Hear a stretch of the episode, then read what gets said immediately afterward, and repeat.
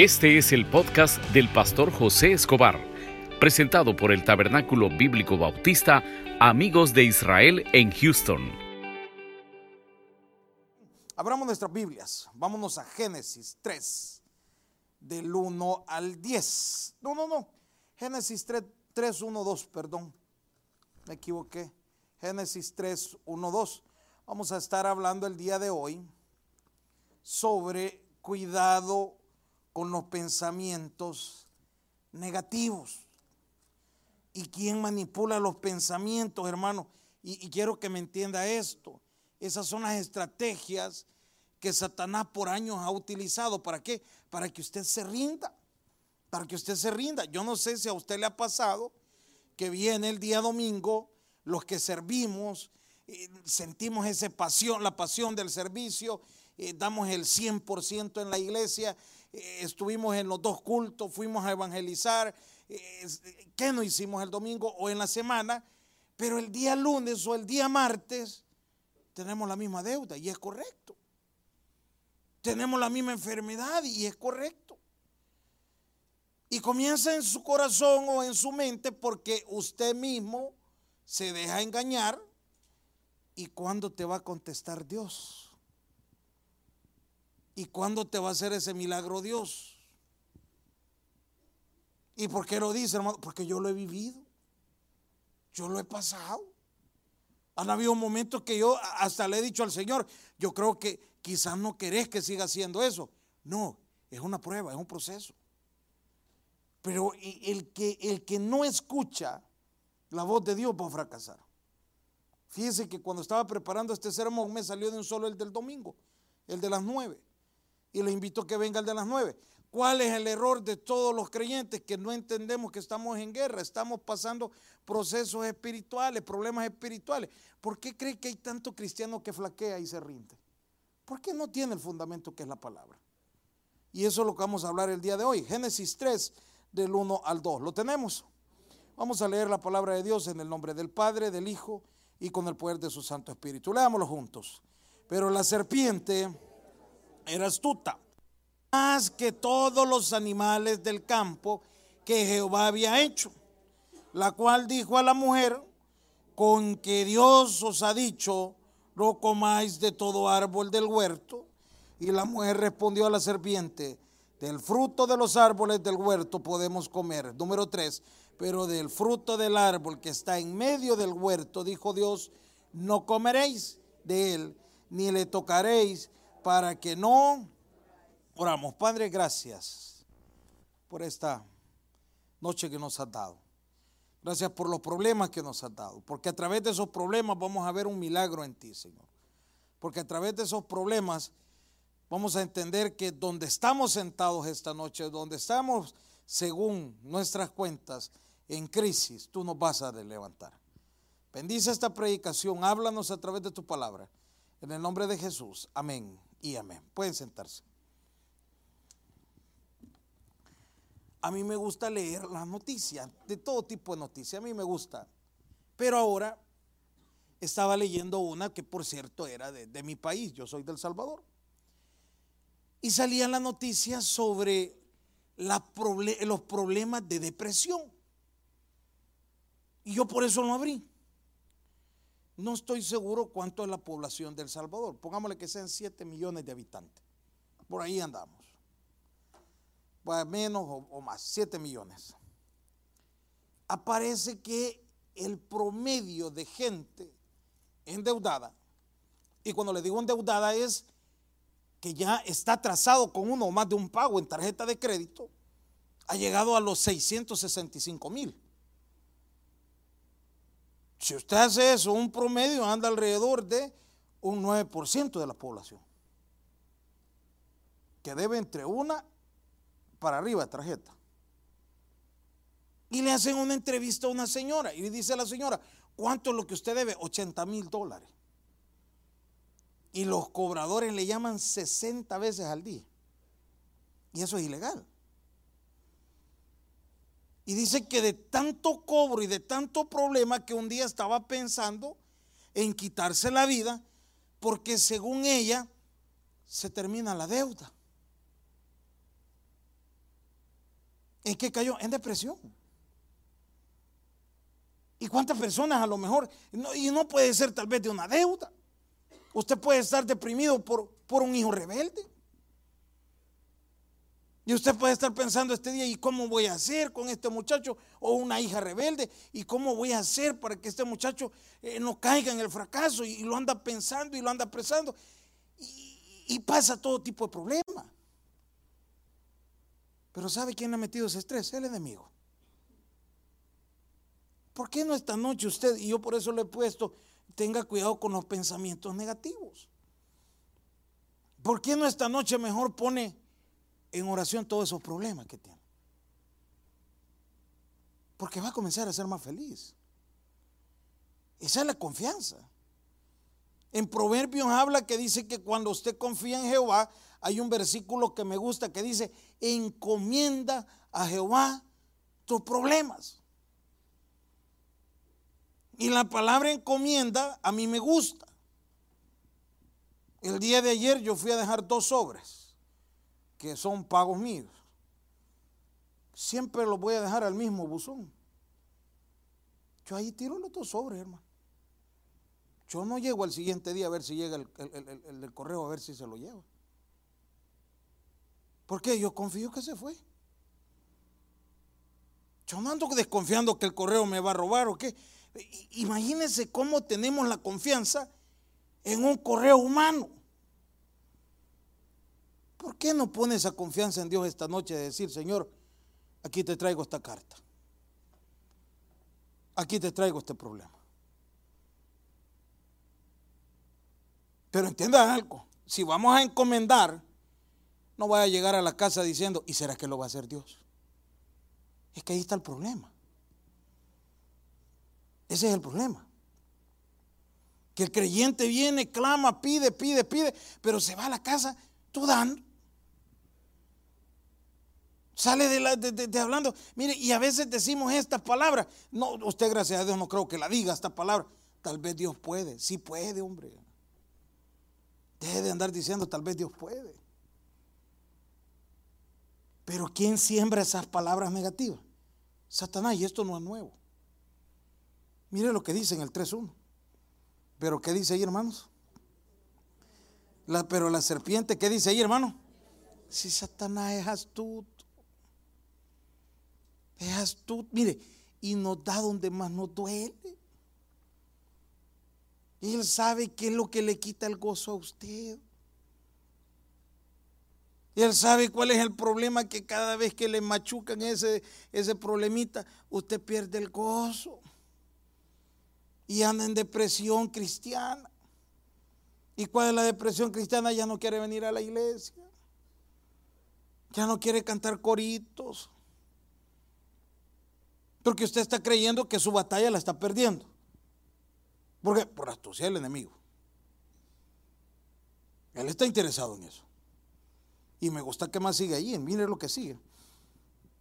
Más que todos los animales del campo que Jehová había hecho. La cual dijo a la mujer, ¿qué dice ahí, hermanos? Con que Dios os ha dicho, ¿qué dice ahí, hermano? Y, mire, y, él sabe, sabe qué es lo que, lo que usted vive hablando todas las mañanas en ese problema.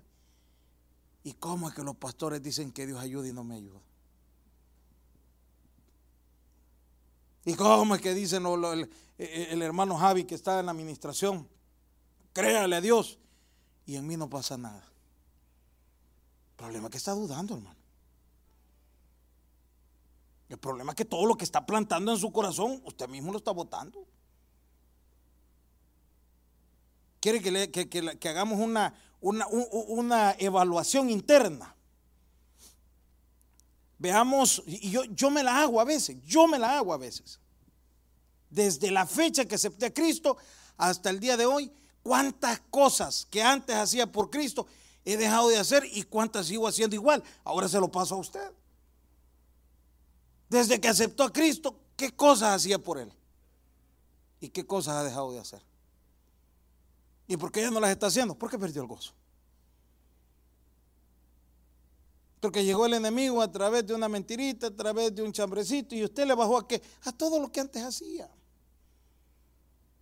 Y es que está perdiendo usted. Ya es que yo siempre pierdo el gozo eso. Eso es lo que usted se ha metido. Analiza esa parte. Analiza esa parte. Mire otra cosita más. Búsqueme por favor, creo que siempre Génesis. 5.6. Léame Génesis 5.6, por favor. 3, 5, 6. Siempre ahí mismo. Génesis 3, 5, 6. ¿Lo tenemos? 3, Génesis 3, 5, 6. Mira, hermano, si no encuentra Génesis, está perdido usted. Eso es increíble. Lo tenemos. Sino que sabe Dios, que dice ahí, hermanos, que el día que comáis de él, serán abiertos vuestros ojos y seréis como Dios, sabiendo el bien y qué. Pero ¿quién decía eso, hermano? La serpiente. ¿Quién era la consejera de Eva? La serpiente. Ahora le pregunto a usted, ¿quién es su consejero? En la fe. En la fe. Fíjese que a mí me gusta hablar de cosas mías, pero con gente que me empuje, hermano. Pero gente que me, ay, esa locura, yo ya no le cuento nada. ¿Y para qué, hermano? Si yo quiero crecer en fe. Yo quiero crecer en fe. Yo eso es lo que ando buscando. Alguien que venga y, que crea. Y hermano, aunque sea imposible, mire, lo más que nos va a decir Dios esta noche es no. Eso es lo más que le va a decir Dios. ¿A quién escucha? Un día yo le decía a una persona, usted tiene que ser una persona muy prudente y entender que todos los procesos que usted va a llevar en su vida los tiene que ir ordenando y la decisión va a ser suya. Nadie va a tomar una decisión por usted. Y le decía todavía, escuche consejeros buenos. Y cuando estamos en este tipo de proceso, hermano, escuche consejeros buenos. ¿Sabe que yo por lo general acostumbro que cuando estoy pasando algún proceso, le pregunto a alguien que ya salió de ese problema? ¿Cómo le hiciste? ¿Y qué sentiste en este problema? ¿Por qué? Porque yo quiero salir. Yo quiero salir del problema. ¿Por qué no hace eso? Perdón lo que voy a decir, pero a veces al que le preguntamos es al más vago de nuestros amigos. ¿Y vos qué opinas? ¿Y qué le va a enseñar ese vago? Perdón que lo diga, hermano. Perdón que se lo diga así. ¿Por qué no se lo busca a alguien que le va a dar un buen consejo? A alguien que le va, y, y sabe que a veces le creemos más a ese vago que a Cristo. Mire qué difícil es eso. Le creemos más. ¿Y qué es, lo que, es lo que le estaba diciendo? Así que te ha dicho Dios. Así que te siguen diciendo eso mismo en la iglesia. Yo que voy ya no fuera. Mira este frío como está, quédate encerrado, agarra un chocolate. ¿Y para qué vas a ir hasta la iglesia? ¿A cuántos nos han dicho si aquí puedes adorar a Dios? No es lo mismo, hermano. No es lo mismo. No es lo mismo como venir, estar adorando. Esta es parte de la fe. ¿Por qué? Porque usted viene a espera de un milagro. Esta es parte de la fidelidad. Porque usted que viene a adorar a Dios. Pero no es lo mismo que, que, usted comience a enfriarse. Y, un, y un mal comentario puede enfriar su fe. Lo puede enfriar. Mire qué más. Génesis No, búsqueme Mateo 4.1. Hermano, eso que usted está hablando, de que el enemigo me va a querer decir cosas a mí, mm, mire lo que dice el 4.1. Mire quién llegó a tentar. Ya lo tenemos. Entonces, ¿qué dice ahí, hermanos? Jesús fue llevado por el Espíritu al desierto. ¿Para qué dice ahí, hermano? Con que fue tentado el Señor, ahora no usted. Y no cayó. Quiero eh, hacer la aclaración. En ningún momento cayó. ¿Después de qué? De estar en la debilidad. ¿Por qué? Tenía 40 días, 40 noches de, de ayuno. Con que le llegó a él ese mal momento, ¿cómo es que no le va a llegar a usted? Hermano, ¿y cómo era posible? El Señor era 100% hombre y 100% Dios. Tenía la parte humana. Tenía la parte humana, pero también tenía la parte humana bien alimentada espiritualmente. ¿De dónde venía? De un ayuno. Pues no le sería al creyente que de vez, en de vez en cuando hiciera un ayuno. ¿Por qué? Si la prueba le va a llegar. Yo siempre digo algo, mire, no es, no es lo mismo venir a un culto, cantar alabanza con pasión, sabiendo que en la cartera anda, aunque sea la tarjeta de crédito, con 50 dólares, pero ahí los anda a no andar nada. Pero si usted está bien fundamentado, no se rinde. No se rinde. A mí no hay cosa que, más me guste y he, y he, visto la mano de Dios en ese tipo de hermanos aquí en esta iglesia. Un día vino un hermano y me dice, mire, solo tenía 15 dólares. Y era, y era un domingo. Y andaba un carro que en el acelerón se le iban los 15 dólares gran motor. O le pongo los 15 dólares y me voy al culto y me quedo sin comer la semana, o lo guardo y tengo para comer. Y se vino para el culto. Y un hermano que ni sabía el problema, le dice a él, mírele, Dios me ha puesto en el corazón, le voy a dar 200 dólares. Y no sabía. No sabía el hermano. Y esa es decisión suya. Cuando, cuando esté en el problema, a ver qué hace. O va a ser un hombre de fe, o va a seguir hablando de fe, o, se va a rendir.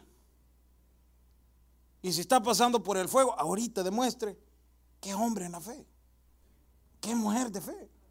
Ahorita demuéstrelo. Dígale, Señor, pase lo que pase, aquí estamos. Pero no busque pretexto. En esta iglesia hay unos hermanos que eh, nosotros sabemos cuando eh, están en problema y nos acercamos y se hacen los duros y les decimos, hermano, que no, no, pero salen. Salen adelante. ¿Por qué? Porque la confianza está en Dios. Eso es lo que usted tiene que hacer.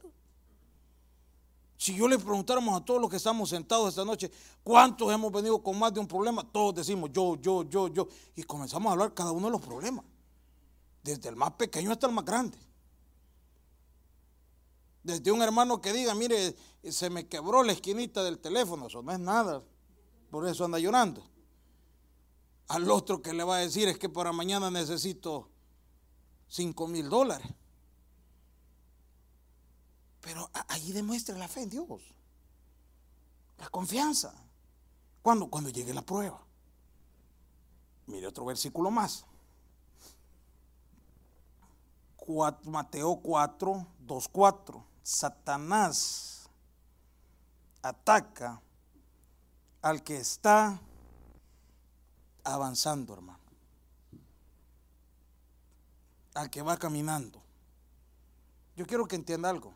Y, la hermana María Consuelo se va a acordar de estos consejos que nos daban. Entramos a estudiar teología ya por el 2006. Ayer me enseñó un, un folleto de los que daba el pastor Tobar, viejo hermano, hasta la página gruesa se ha hecho ya. Y era típico todo lo que estábamos estudiando teología, pastor, mire, hoy que estoy estudiando teología, mire este problema. Y él toda la vida nos decía lo mismo, mira, cuando vos ves un palo de mango, ¿a cuál mango le tiras al verde o al maduro? ¿A cuál le tira usted? Si usted era bolo, al verde. Pero si no era bolo, ¿a cuál le tiraba? Al maduro. Al maduro. No, vea que les di en el clavo. Si era bolo, el verde. o, cote verde, no. Entonces, pero, pero e, eso nos decía siempre. ¿Y sabe qué nos decía? Satanás está interesado en usted que se está preparando en teología. Satanás está interesado en usted que tiene tres días asignados de servicio aquí. Satanás está interesado en usted que tiene tres cultos a la semana. Y le va a poner trabas para que no tenga gas. Y le va a poner trabas con el jefe para que no venga. ¿Por qué? Porque usted pasó a ser una amenaza para él. Y yo tenía una, una ideología que alguien nos había enseñado. Yo creía que, y mire, mire qué pensamientos tenía yo. Yo decía, el diablo está en las cantinas, decía yo. Pues como ahí están todos. Y él me dijo, no hombre, ya ni se asoma. Me ¿por qué?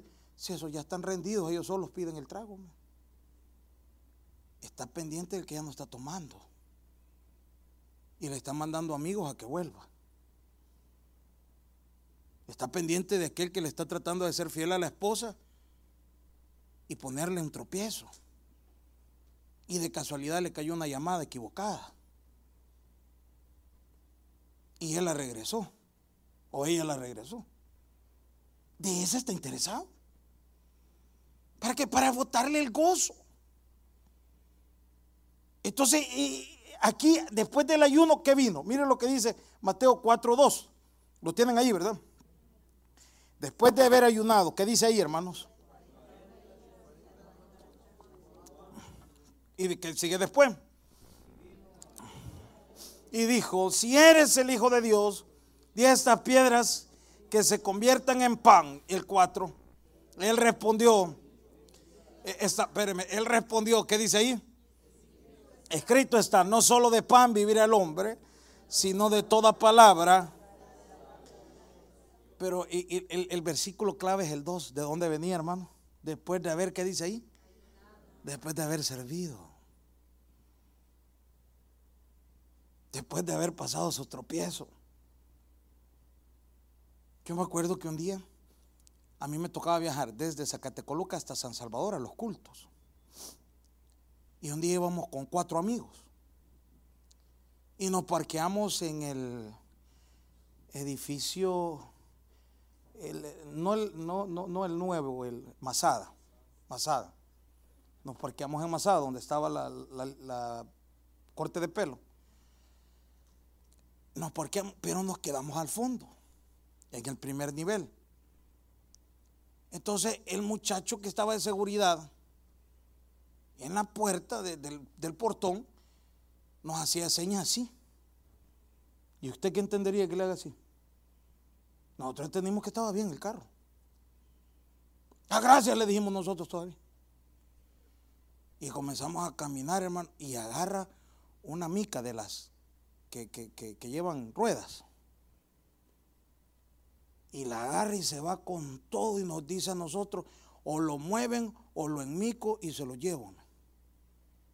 Mira hermano, ni le cuento qué cara pusimos, más que éramos cuatro contra uno. ¿Se imagina? Y desde ahí comienza Dios a probar la humildad.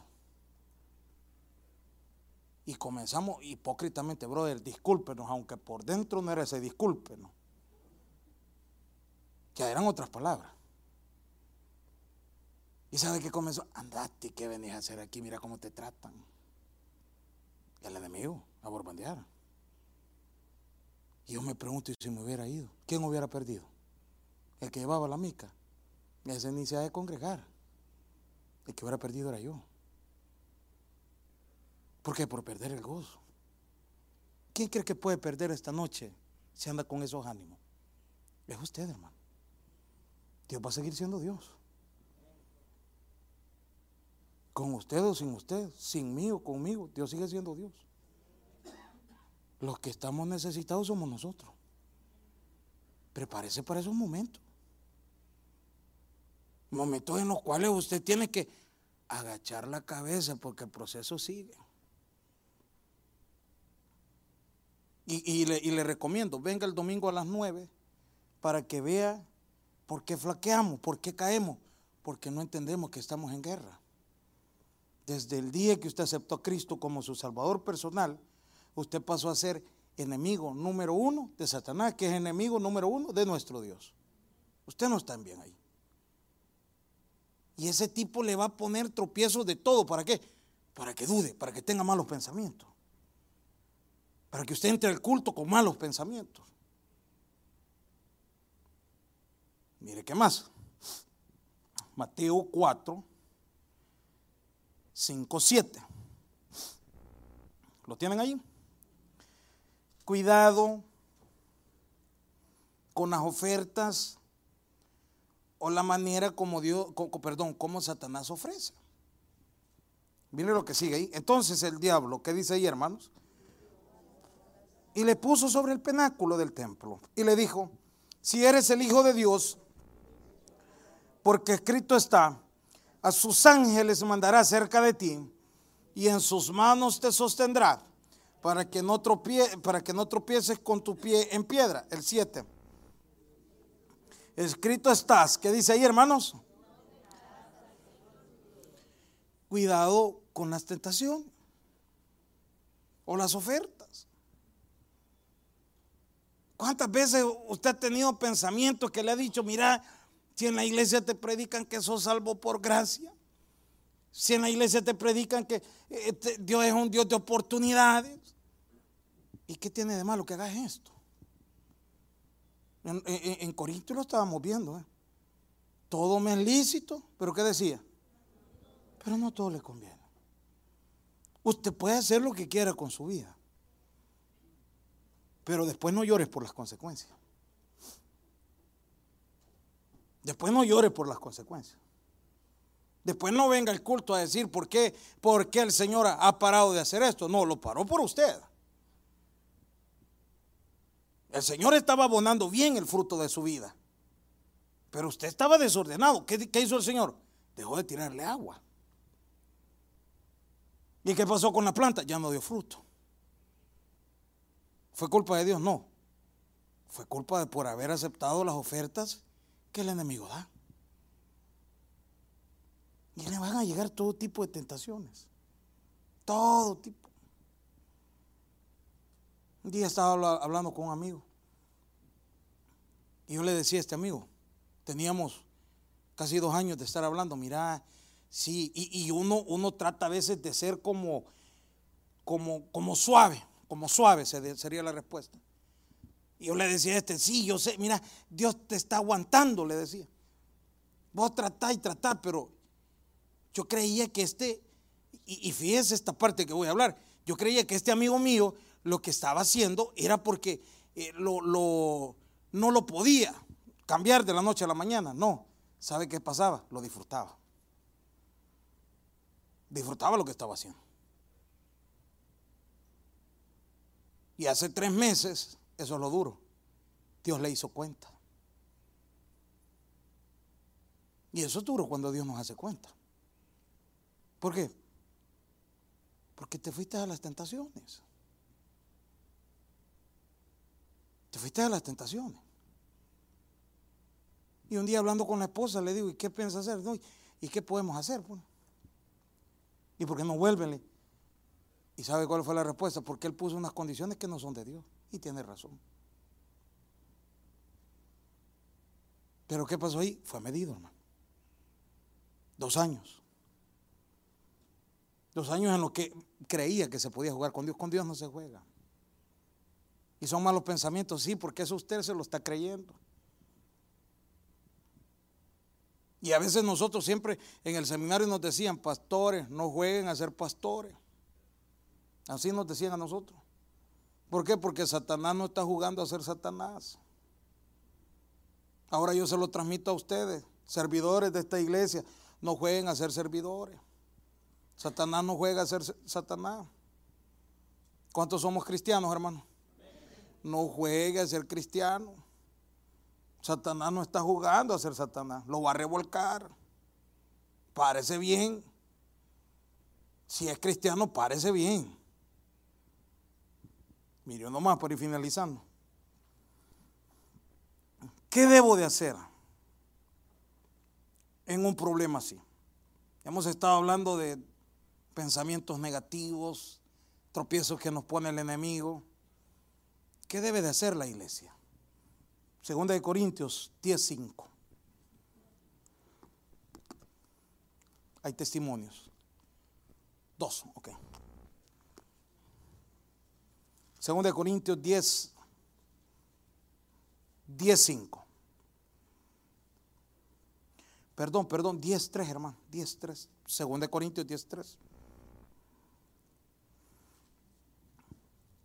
¿Qué debe de ser el creyente? ¿Lo tienen ahí? Primero, entender que ya usted le pertenece a Cristo. Estamos en esta tierra, sí. Estamos en la carne, sí. Pero ya no vivimos como vivíamos antes. Ya no podemos actuar como se hacía antes. Mire las palabras del apóstol Pablo a la iglesia de los Corintios. Pablo defiende su ministerio. Si gusta, leamos del 10, 10, 1 al 3. Yo, Pablo, ruego por las mansedumbres y ternura de Cristo, yo que estando presente, ciertamente soy humilde entre vosotros, mas ausente soy osado para con vosotros. Ruego pues que cuando esté presente no tenga que usar de aquella osadía con que estoy dispuesto a proceder resueltamente contra algunos que nos tienen como si anduviésemos. ¿A qué se refería eso? Al cristiano que sigue siendo cristiano, pero a la vez anda jugando a ser inconverso. Había un predicador que decía un día que ahora está al revés las cosas. El mundo se quiere vestir como cristiano y el cristiano se quiere vestir como el mundo. El mundo quiere vivir como el cristiano y el cristiano quiere vivir como vive el mundo. Estamos jugando. Entonces Pablo dice en el 3, ¿quieren ustedes ya no tener estos pensamientos negativos? Porque a veces decimos, queremos tener fe. Más cuando canta la alabanza de Roberto Orellana, tengo fe, esperando, ¿qué dice ahí? Y no llega el milagro, llega el cobro, ¿verdad? Doble. Xfinity, le vamos a cortar, dice. Reliant, 10 días le quedan. Y cantamos el corito. Pero ¿sabe por qué? Mire lo que dice el 10. El 3, 10, 3. Pues aunque andamos en, ¿qué dice ahí, hermanos? No militamos según la carne. Ya no somos iguales, hermano. Es que, hermano, mire, yo son mis compañeros de trabajo, pero no somos iguales. Es que es el jefe, no somos iguales. Un amigo dice que un día le dijo al jefe en la salida, el que quiera irse se tiene, eh, era un 24 de diciembre, antes de que le dé el pago se tiene que tomar un tequila. Si no, no hay pago ni aguinaldo. Y le echó llave a la puerta. Y que por eso cayó. ¿Usted cree eso? Aunque lo cuente al Chase, mi perrito. Yo no se lo creo. Si eso andaba buscando, hombre. Yo que le hubiera dicho, ahí me paga el 25 o el 26, yo ya me voy. Ahí me guarda el dinero, así no compro estreno. Pongo en ayuno a la familia. Pero, queremos usar pretextos, hermano. Ver, hermano, que yo no lo quería hacer, pero me obliga. No, hombre, ¿quién lo va a obligar a usted? Va, solo para que vea si lo obligan. Venga mañana a las nueve aquí a la iglesia y es obligación, va a venir. Dormido va a amanecer. Pero como es de la carne, ahí va a estar a las nueve. No, hombre, no engañemos, hermano. La iglesia tiene que ubicarse. Tiene que ubicarse qué somos ahora, qué representamos ahora. Y es que Pablo lo decía. Y el problema es que no crecen en la fe. ¿Por qué? Porque andamos en la carne. ¿Y qué podemos hacer para eso, hermano? Mire lo que sigue en el, en el número 4. ¿Qué dice ahí, hermano? Porque las armas de nuestra milicia, ¿qué dice? Ya, ya no confíe en usted, hombre. Ya las armas que tenemos para combatir nuestros problemas, nuestras crisis, ya no son suyas. ¿Qué dice ahí, hermano? ¿Qué dice ahí? Sino poderosas en Dios para destrucción de qué dice ahí? Agarre fortaleza en Dios. Agarre fortaleza en Dios. Vamos a entrar a unos meses bien complicados. Allá en El Salvador los teníamos medidos nosotros. Semana Santa, agosto y diciembre. Los hermanos se nos iban de fiesta. Los cultos bajaban. Y yo siempre les decía, ¿y sabe qué era, qué era lo bonito? En enero llegaban otra vez a la iglesia y las iglesias se llenaban. ¿Por qué? Venían con deuda, bien topadito. Bien topadito. Mire, los que hemos pasado procesos de alcoholismo, cuídese en este mes que viene, en estos dos meses. Es que mire, yo soy débil de mente, es lo que usted dice. Véngase al oculto y no va a ser débil. Véngase a la iglesia. Mire que tengo pensamientos, venga y busque a Dios. Quítese esos pensamientos, esas estrategias. Es que hicimos planes para el día del pavo. Véngase a la iglesia, aquí lo vamos a celebrar también. Si no hay pretexto. ¿Hay manera como salir? Sí. ¿Y cómo? A través de la palabra de Dios, buscando al Señor siempre. Mire, para ir finalizando, que se nos fue el tiempo. Cinco. Ahí mismo, ¿lo tienen? Derribando argumentos y toda, ¿qué dice ahí, hermano? Perdón, quédese, eso es lo que usted tiene que votar ahorita. El que tiene los argumentos para pensar mal es usted. El que tiene esos pensamientos en este momento es usted, derríbelos usted. Derríbelos usted. Estaba escuchando un día a un pastor que dice que los, no sé dónde eran esos terrenos, pero la familia tenía unos terrenos donde se tenían que ir a caballo cuatro horas. En caballo. Y habían unas cuestas donde se tenían que bajar ellos y empujar los caballos para que subieran. Entonces él le contó a una persona que qué difícil era ir a ver esos terrenos.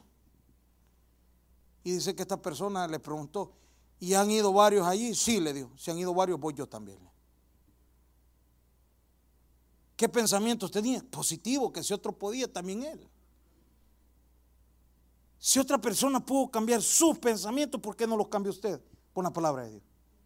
Pero tiene que luchar. Tiene que luchar. Mire lo que sigue. Derribando argumentos y toda altivez que se levanta contra el conocimiento de qué dice ahí. Si usted tiene conocimiento de Dios y el que se pone altivo, el que se pone negativo es usted. ¿Cuánto creemos que Dios es poderoso? ¿Y por qué duda, pues? ¿Por qué desconfía que no le va a contestar? ¿Por qué cuando escuchamos grandes testimonios aplaudimos? Y gloria a Dios, vea, yo no digo que es malo. Pero ¿por qué no dice, si pudo ahí, ¿por qué no conmigo? De llenarse de fe. Y sigue aquí mismo. De conocimiento de Dios.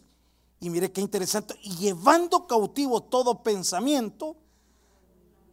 Y llevando cautivo, llevando presionados todos esos malos pensamientos y traerlos a Cristo, que aquí iban a ser vencidos. Entonces, hermano, para ir aterrizando por el tiempo, ¿qué debo de hacer con los pensamientos negativos que tengo sobre la fe, pensamientos negativos de rendirme? Venga el Señor, no dude de Él, que en Cristo va a encontrar respuesta. Démosle un aplauso al Señor. El mensaje ha llegado a su final. Abra su corazón y reciba al Señor Jesucristo como su Salvador personal, invocándole de esta manera. Señor Jesús, yo te recibo hoy como mi único y suficiente Salvador personal.